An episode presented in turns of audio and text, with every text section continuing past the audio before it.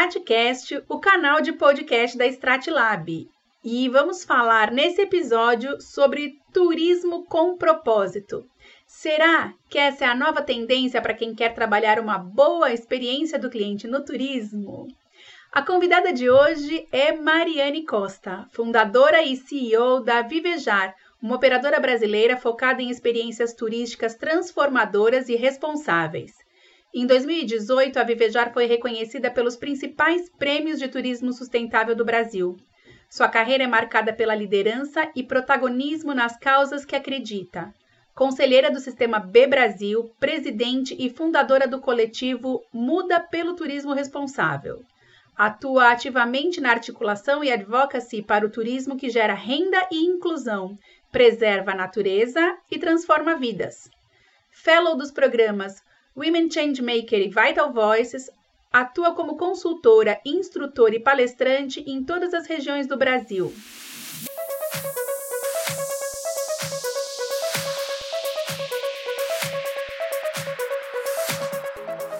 Com vocês, a mãe da Maria Luísa, minha amiga, apaixonada por empoderamento feminino e empreendedorismo social, Mariane Costa. Seja bem-vinda, Mari. Ai, obrigada, Fê! Que orgulho estar aqui com você hoje. Ai, orgulho meu! É uma pessoa que transforma o turismo, transforma o sistema B, transforma o movimento feminino, transforma a vida das pessoas que convivem com ela. Vocês podem acreditar nisso.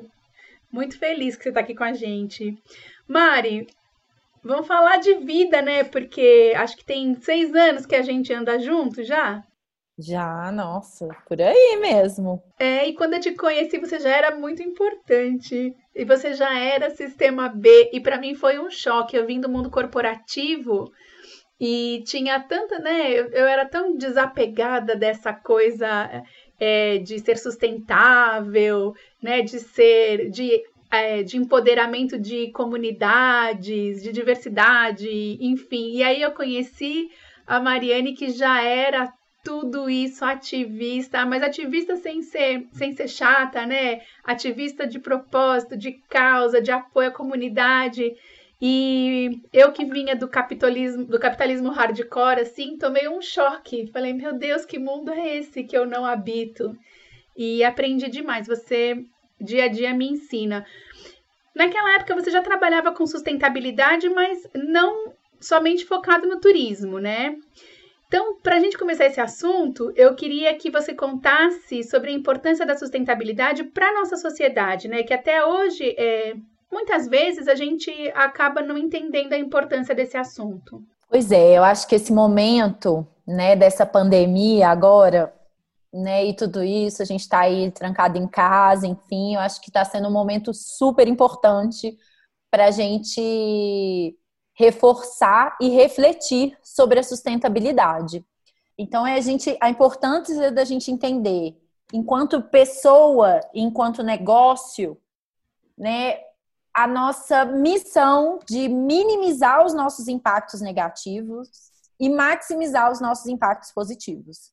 Então, para mim, Mariane, ser sustentável nada mais é do que isso. Se cada um né, repensasse a sua postura enquanto indivíduo, enquanto indivíduo inserido numa sociedade, enquanto indivíduo atuando, atuando dentro de uma corporação, de uma empresa, seja empreendendo, seja intraempreendendo, né, e pudesse ampliar os seus impactos positivos e diminuir os seus negativos, com certeza a gente estaria num mundo melhor hoje né? E talvez a gente não tivesse é, sofrendo e vivenciando hoje o que a gente está vivendo.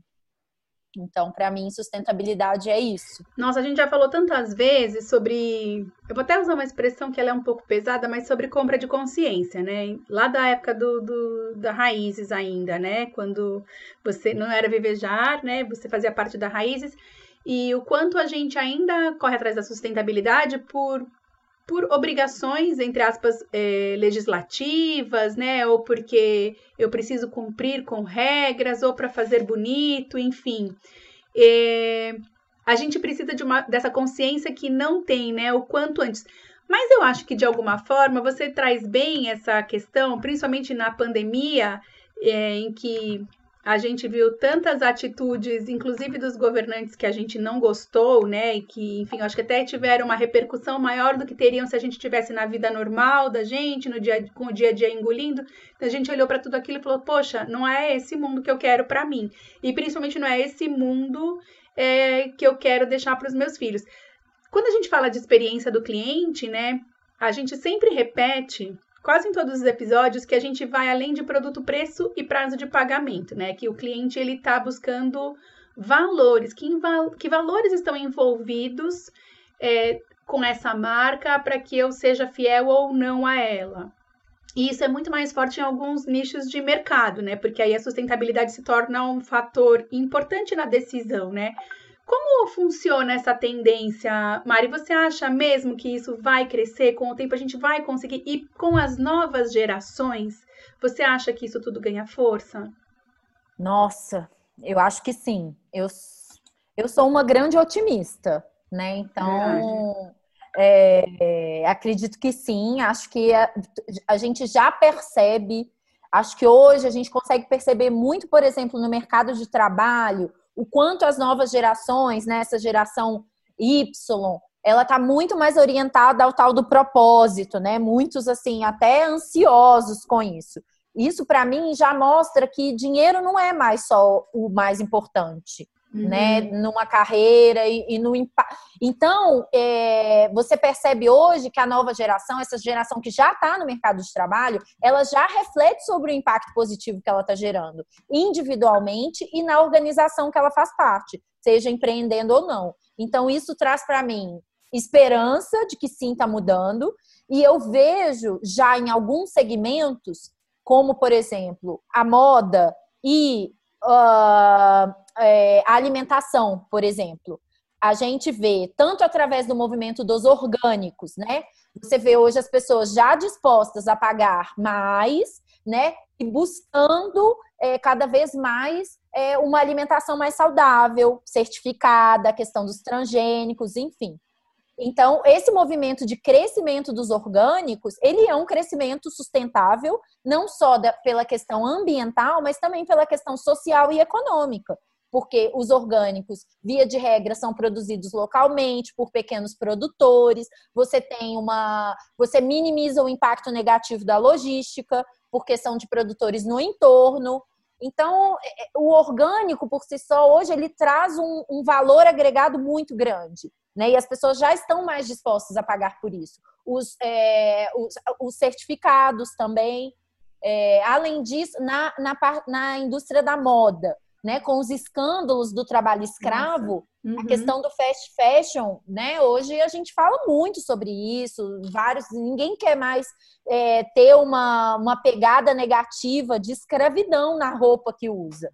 Né? Então, ainda tem, mas você viu aí um boom de marcas surgindo e pessoas se tornando muito conscientes, refletindo sobre realmente o uso da roupa, os brechós, enfim, reutilização.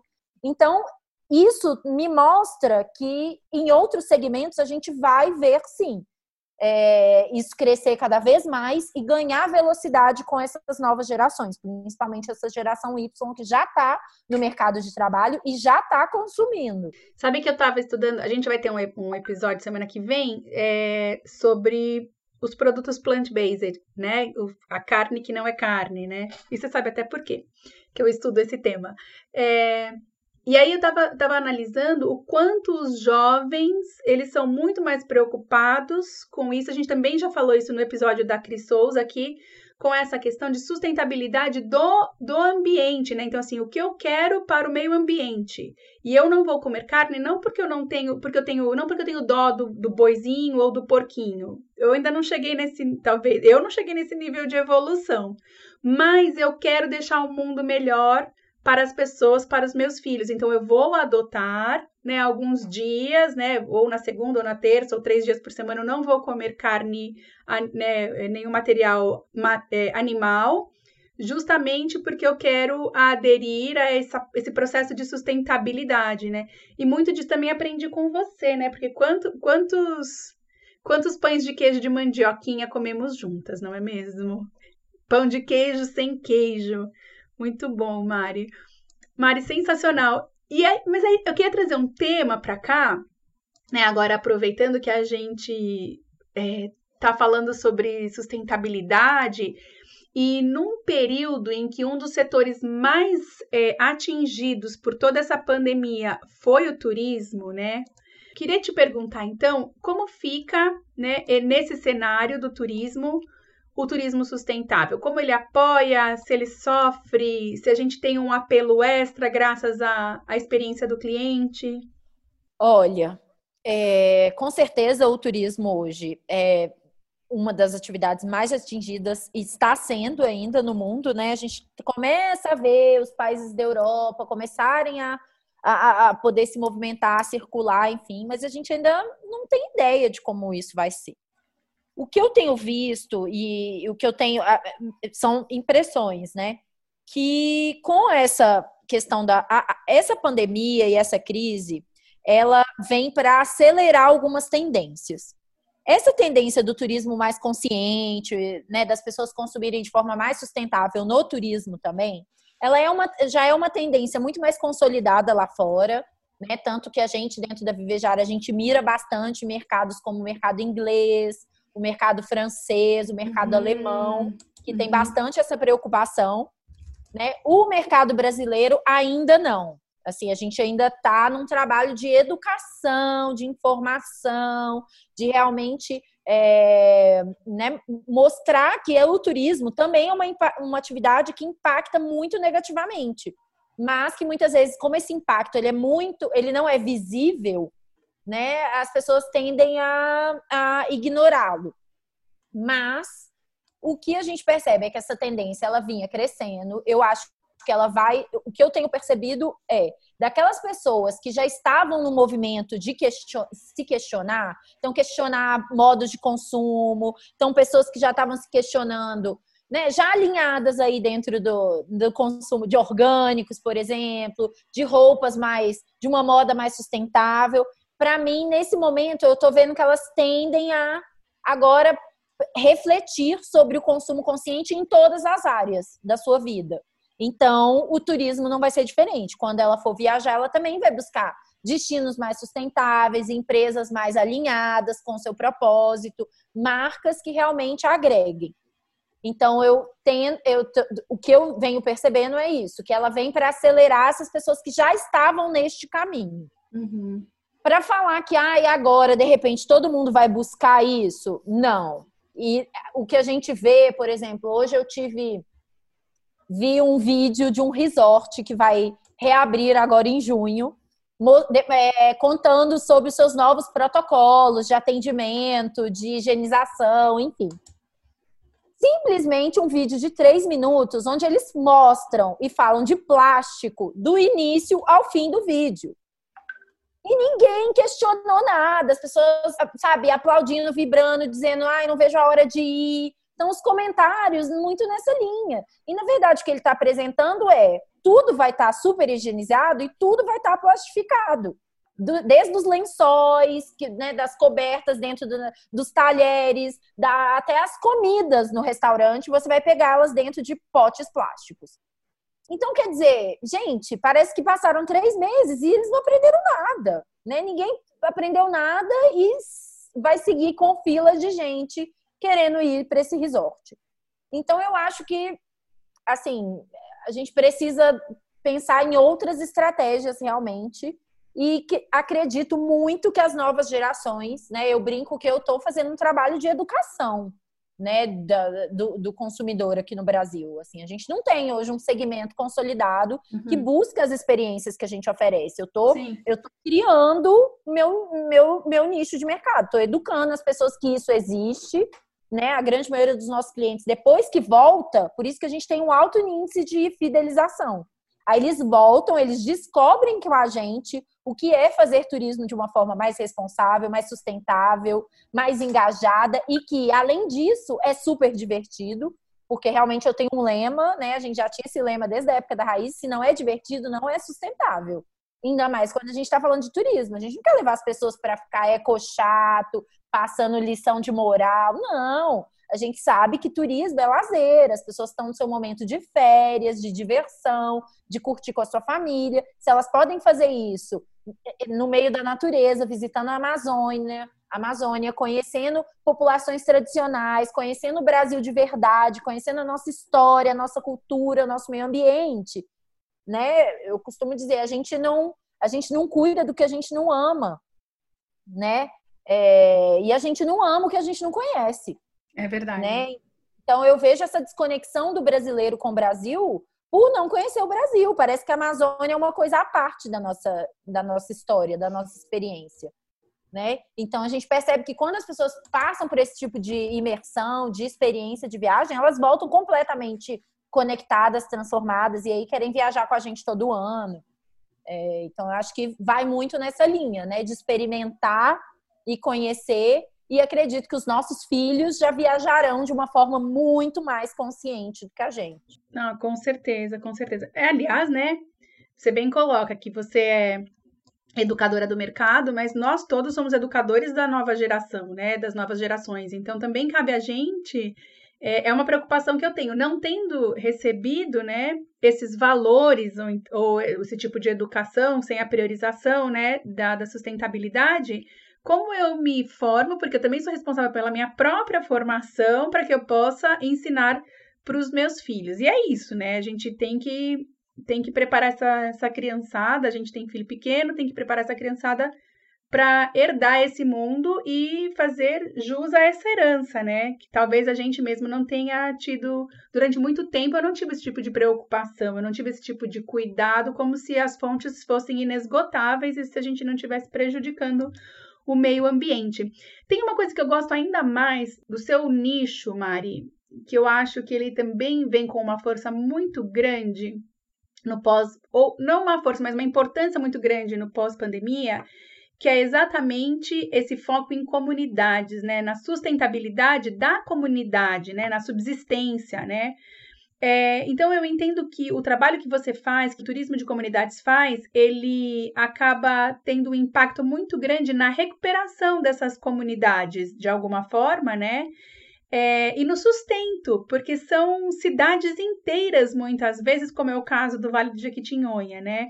De que forma as empresas podem se apoiar desse movimento para que elas também possam oferecer aos seus clientes uma melhor experiência e incrementarem valor às suas marcas?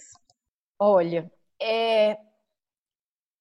a gente tem falado muito né, nesse pós, pós-Covid, né? E eu acho que esse momento de isolamento ele tem levado a gente muito para refletir sobre as relações né? E o quanto as relações têm nos feito falta.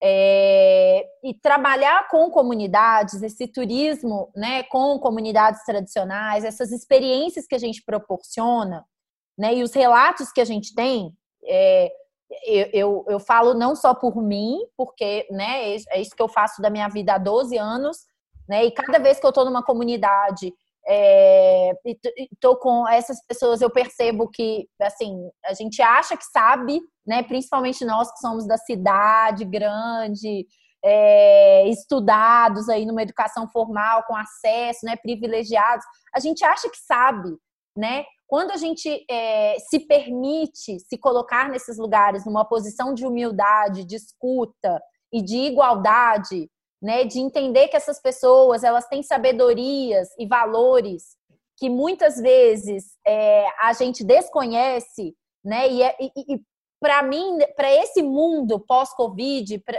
já era antes, agora cada vez uhum, mais. É para mim, esses valores e essa sabedoria, ela tá lá.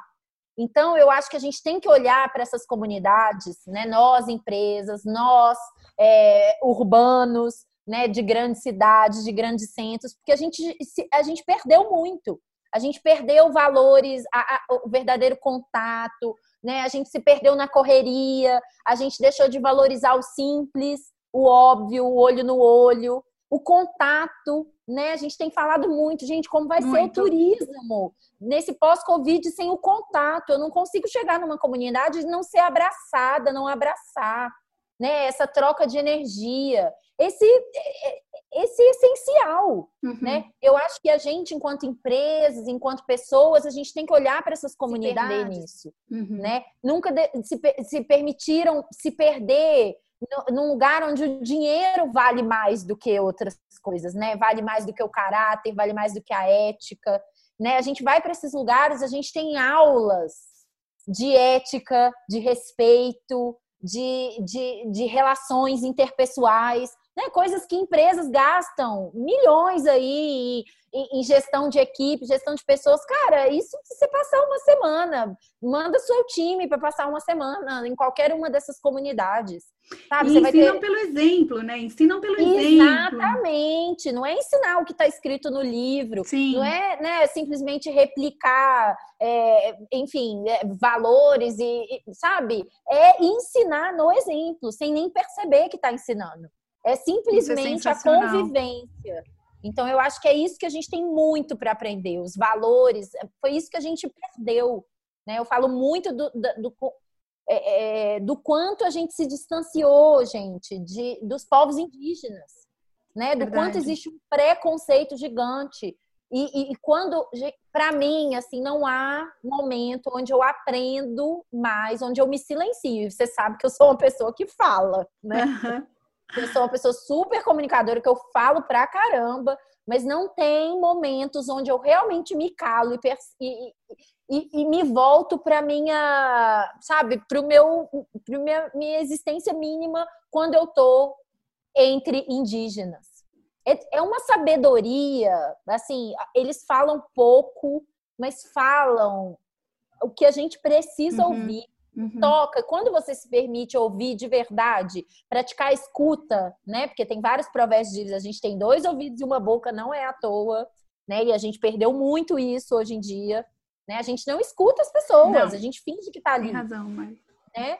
As coisas da presença, isso é muito importante. Eu acho que tudo isso são é, oportunidades de aprendizado que eu tenho com essas comunidades. Verdade. Não, e eu eu convivo com você, eu sei que você está falando isso porque de fato acredita nisso, que você pratica o que você está contando pra gente, não só é, é, você pratica, mas a sua família pratica junto, né? A Maria Luísa é a japonesinha mais indígena que eu conheço, né? Porque ela gosta de, dessa convivência com a natureza e sabe subir em árvore, é uma menina livre e, e a, Falei, Maria Luísa, vai calçar o chinelo? Ela, mas eu sou livre. Eu sou quase. Você não diz que eu. Todo mundo não fala que eu sou uma índia? Os índios são sem chinelo.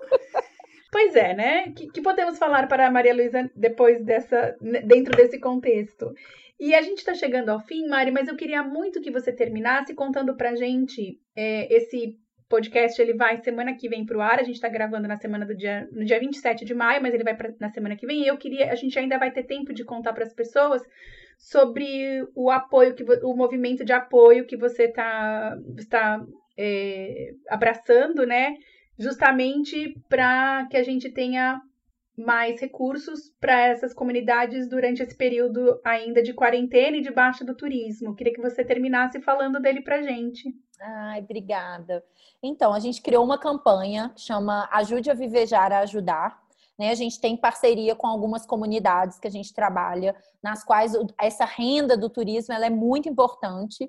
E hoje elas estão completamente paradas, isoladas, assim como nós, né? Elas estão, enfim, tentando se proteger. Vocês imaginam o impacto, né, de um vírus desse chegando numa comunidade que não tem para onde ir. Não, então a gente está é falando de Vale do Jequitinhonha, Ilha de Cotijuba, lá em Belém, que também é uma ilha isolada.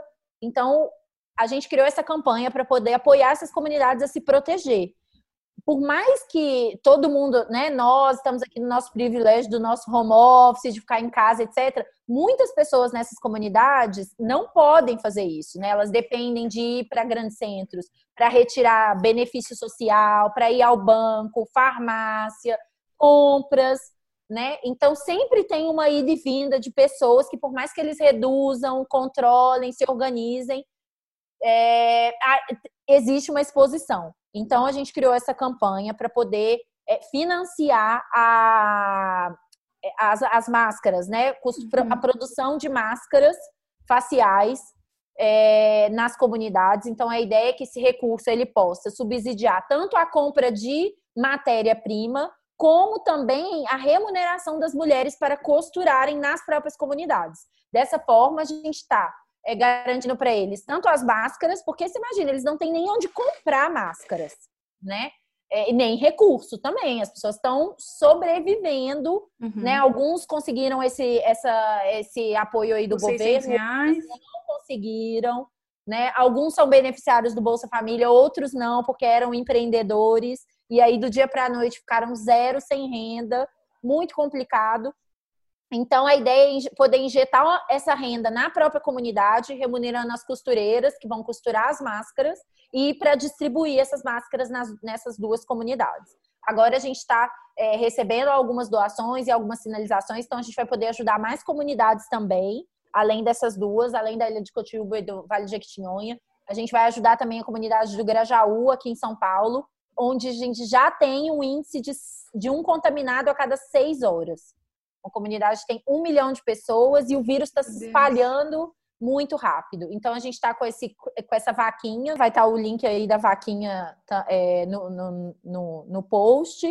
E a gente agradece quem puder apoiar, quem puder compartilhar, né? Isso para a gente é muito importante para que cada vez mais pessoas saibam e assim qualquer valor já faz muita diferença. Então, seria incrível. E isso é o que a gente pode fazer nesse momento, né? Porque a gente é uma empresa pequena, a gente não tem como. É, também a gente viu nossas operações pararem do dia para a noite, imagina. Uhum. É, né? A gente tem, tem zero. Eventos cancelados. Tudo, tudo, as viagens. To, algum, a maioria dos clientes a gente conseguiu que adiasse, não cancelasse. Mas a grande maioria vai ter que adiar para o ano que vem. Então a gente uhum. realmente está com uma perspectiva de zero faturamento esse ano. Então a gente, enquanto empresa, não consegue apoiar, mas essas pontes, né? A gente consegue usar as nossas redes sociais, os nossos mails, colocar esses, os nossos ex-clientes em contato com as comunidades, eles querem ajudar. Então tem sido muito legal. Assim, algumas empresas buscando a gente estão para além disso, consegui uma doação de máscaras que mandei para uma outra aldeia indígena que estava precisando né? A gente conseguiu um computador para sortear entre os doadores. Então, estão surgindo também outras formas de apoio por pessoas que conhecem o nosso trabalho e conhecem essas comunidades, criaram vínculos. Então, a gente, né, quem puder compartilhar também seria muito legal. Olha, a gente fala bastante, né? Então, hoje a gente trouxe, do, é, fala de, da colaboração, né? Então, a gente trouxe dois assuntos hoje é, importantes para a experiência do cliente: a colaboração, e é isso que a gente está falando. Eu não consigo sozinha, mas eu consigo é, em grupo, né? Então, juntos somos mais fortes. Isso é muito CX. O cliente espera que as, que as empresas apoiem suas comunidades. Numa pesquisa feita pela Accenture, eles perguntaram o que você, como você acha que uma empresa pode se pode ajudar o coletivo, né, nesse momento de crise?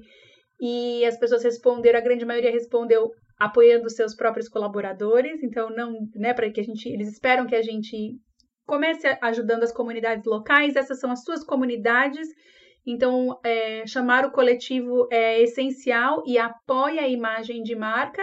E também toda essa questão do, do turismo, é, ajudando a gerar renda, ajudando a gerar consciência, ajudando a gente ter um mundo melhor. Mari, não tenho nem como te agradecer por ter colaborado com a gente, compartilhado tanta informação é, rica, né? Porque com tudo isso a gente vai mudando a mentalidade da gente, que não é fácil, né? Eu tô há seis anos convivendo com a Mari, todos os dias eu aprendo, e também ajudando a gente a compreender que mundo novo é esse ao qual eu preciso me adequar para que eu tenha a fidelidade do cliente, porque o cliente espera isso de mim, principalmente as novas gerações, que talvez hoje não sejam nossas clientes diretas, mas daqui três anos com certeza serão. Mari, muito obrigado por ter, ter estado aqui com a gente. Ai, Fê, eu que te agradeço. Te agradeço, nossa, ser essa pessoa tão generosa que compartilha tanto conhecimento. Eu aprendo tanto com tudo que você vem colocando no mundo. Muito obrigada, né? Que a gente, é, eu acho que são ferramentas super importantes para a gente que realmente quer promover essa mudança positiva. A gente também precisa entender, né? Como se posicionar no mercado, como falar essa linguagem, como realmente catequizar as pessoas e fidelizar elas, né? Aprendo com você também todos os dias. Obrigada por essa hum. oportunidade de compartilhar mais do nosso trabalho. Hashtag tamo junto. Saudade. Saudade, Marina. Está em brotas, passando esse período em brotas. Mas tinha que dar liberdade para Maria Luísa, não é mesmo? É, nem trancadas em casa não estava bom. Mari, mais uma vez, obrigada. E obrigada a você que acompanha os nossos episódios. A gente continua a nossa série de CX, tem poucos episódios a mais, a gente vai trocar a série, mas aproveita que tem gente muito interessante nos episódios, tanto que já passaram quanto os que estão por vir. Curte com a gente e eu te encontro já no próximo capítulo desse Stratcast. Até mais!